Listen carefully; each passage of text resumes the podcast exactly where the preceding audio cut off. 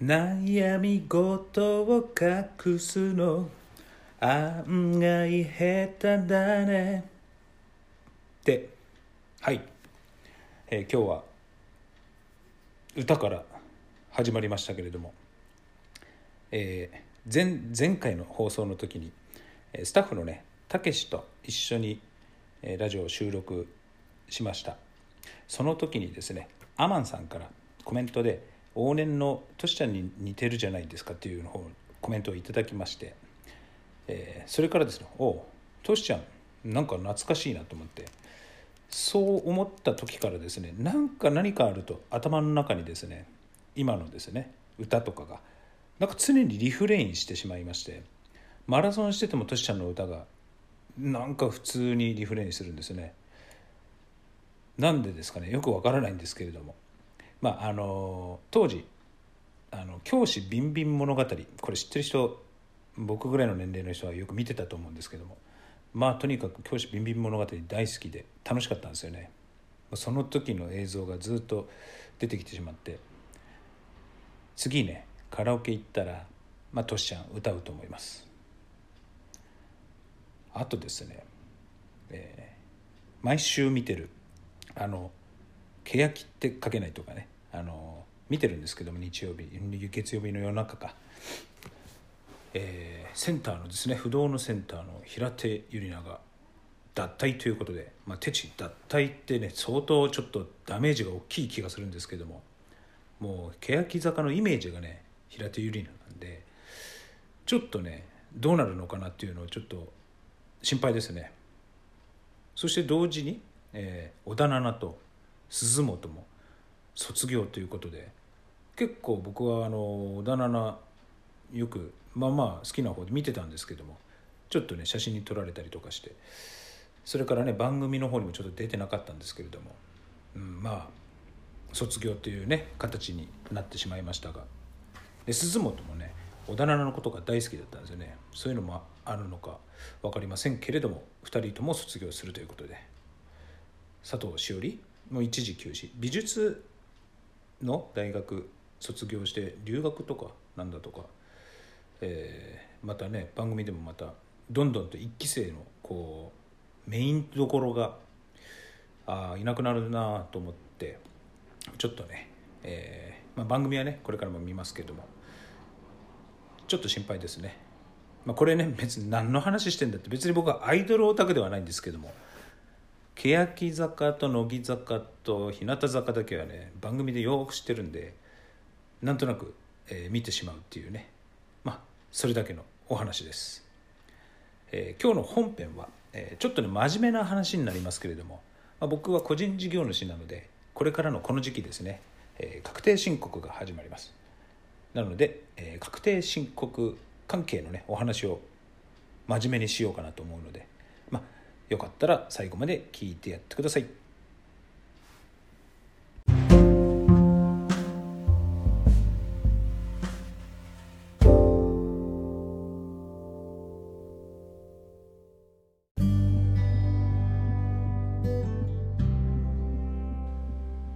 はい。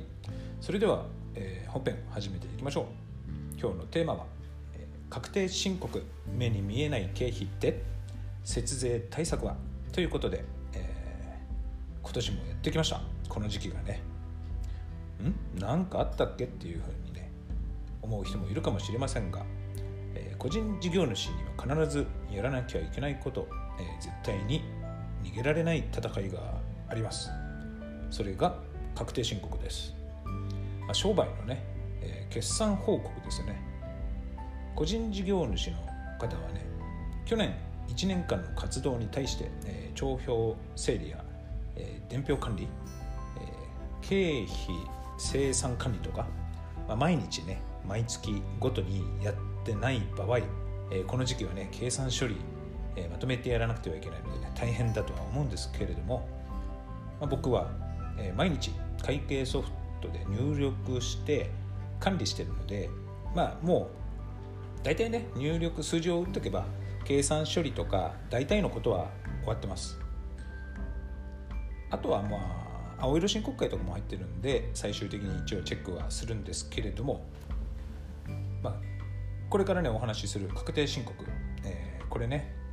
まあ、あなたの去年の成績からすると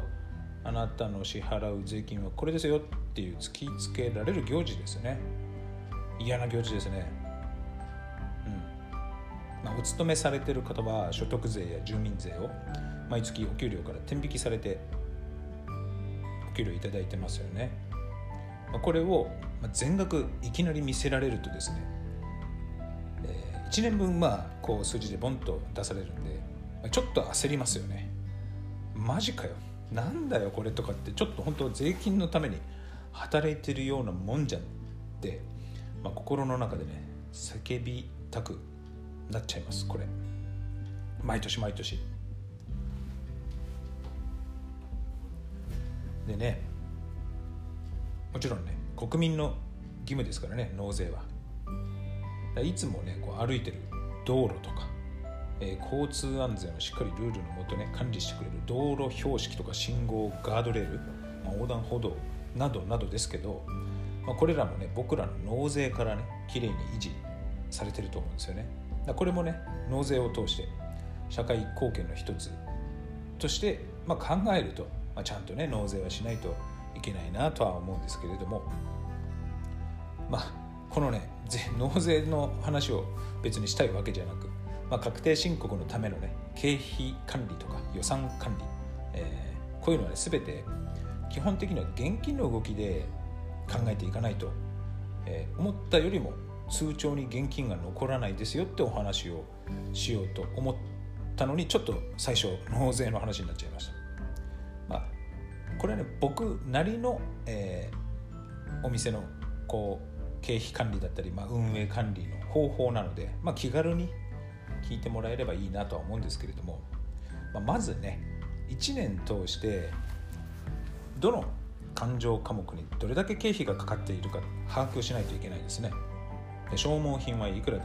売り上げに対して何パーセントの比率でみたいなね感じで。毎年僕はまあ1年終わると出すんですけど必ず。で年間通して、まあ、大体同じような比率が毎年出るんですね。で年の初めに、えー、全ての科目ごとの経費比率を出して経費の総額を出して、まあ、最終的な、え、数字の目標は、まあ、逆算して、えー、このぐらいの目標数字があるとしたらこのぐらいの比率で抑えようとかこのぐらいの金額で抑えていこうというような感じで、まあ、予算管理というかねしていきます。まあ、例えばまあ、変動費で言えば水耕熱費水道、まあ、ガス電気料金とかですねは全体で言うと4.5%ぐらい材料費で言ったら10%以内とか人件費で言ったら総額のま40%以内とかいろいろね科目を出していくんですけれども、まあ、問題はね固定費ですよね。意外と固定費、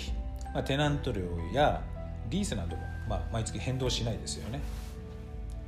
で僕はこの固定費そこにですね毎月の借り借入金の、えー、元金も計算上入れて考えちゃいます。でもちろん記帳はしない、えー、現金はね元金は、まあ、経費にはならないので、まあ、僕個人がね借りたお金を返してるっていう考え方になってるのでそれは経費にはならないですよね。利息は経費になりますけども、まあ、結局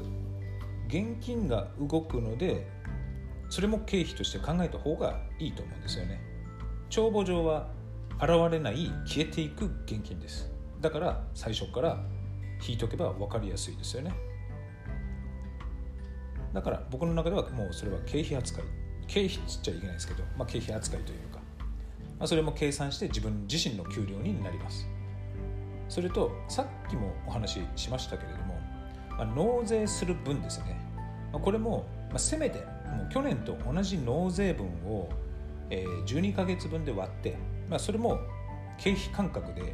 引いときます。どうせ払うもんなんでそもそも。だからその分は自分の給料にしないってことですよね。本当どうせ後でなくなっていくお金なんで自分のものにはならないものはもう全て経費として見て、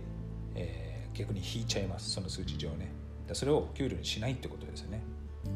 あと事業税や消費税の納税もある方はこれもねまあ、これはそもそも経費なんですけど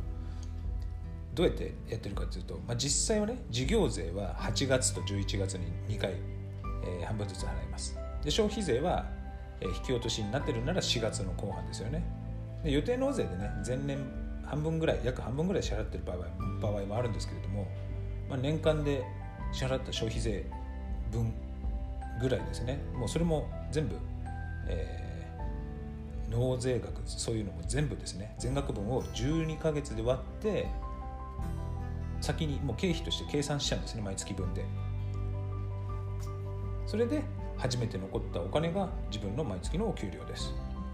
だからなんつうのかな。所得からは目に見えない引かれていくものって結構あるのでここを気をつけないと思ったより現金が残らないと思います。まあねその時になくなっていく現金っていうわけではないですから実際はね支払うお金を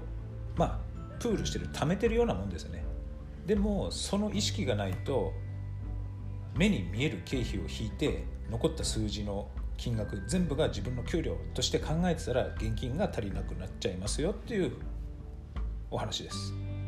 帳簿上で帳簿上でこれだけ残ったぜこれが俺の年収だみたいになっていたらいけませんよ。でそこからね実際には元金も支払ってるし税金も支払ってるわけなんでだから思ったよりもそんなに残らないんですよね。だから現金の動きで見ていかないと意外と、自分のお給料勘違いしちゃうよってお話でした、ま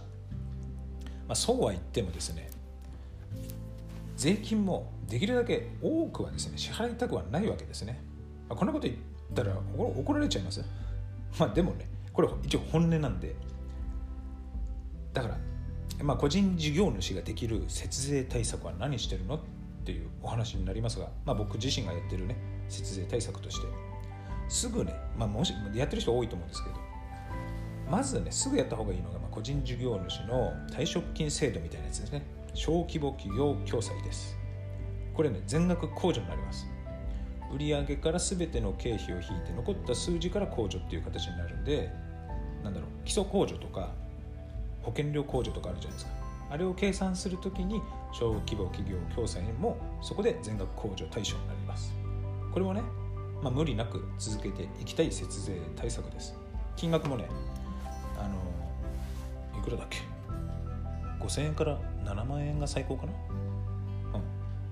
うん。でそんな感じです。もう一つやってるのは国民年金に対してのね上乗せしていく国民年金基金。これも控除対象なので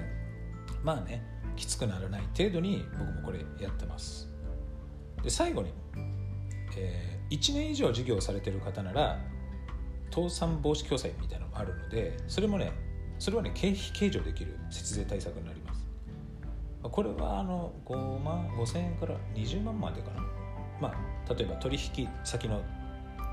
えー、倒産により事業が危なくなってしまわないように積み立てをするって感じですね。その積み立ててる間はそれは経費計上できるんですけれどもそれを引き出すというか、まあ、それを積み立てをやめて手元に、戻したい場合の時はあの雑収入になっちゃうのかな。何しろそれはあの収入になってしまうので、えーまあ、そこもね考えながらやったらいいなとは思うんですけれども、まあ、調べるとねすぐ出てきますのでまだしてないって方は是非ね今の3つぐらいは検索してみてください。はい、えー、今回は確定申告について僕が気をつけてること、えー、個人個人事業主としてねできる節税対策についてお話ししました。なかなかねつまらないお話だったと思うんですけれども、まあ、最後までね、えー、聞いていただいてありがとうございます。たまにはね真面目なお話もします。はいじゃあ最後に、えー、あなたのおかげではお便りを常に常に募集してます。えー、番組への質問やトークテーマこんなのどうですか？みたいなのも何でも構いません。例えば、前回お話ししたんですけどもまあ私のあったちょっと変わった人とか最近気になってることとかね何でもねあのこんな人いましたみたいなもうただの報告でも構いませんのでそれに対して僕はいろんなことをコメントで載せていこうかなと思うのでえー、何でも構いません、まあ、でも構いませんのでぜひ、えー、info アットマークおかげ .com までお便りお待ちしております。はい、えー、今日のあなたのおかげはこれで終わりにいたします。最後まで聞いていただいてありがとうございました。それではまた。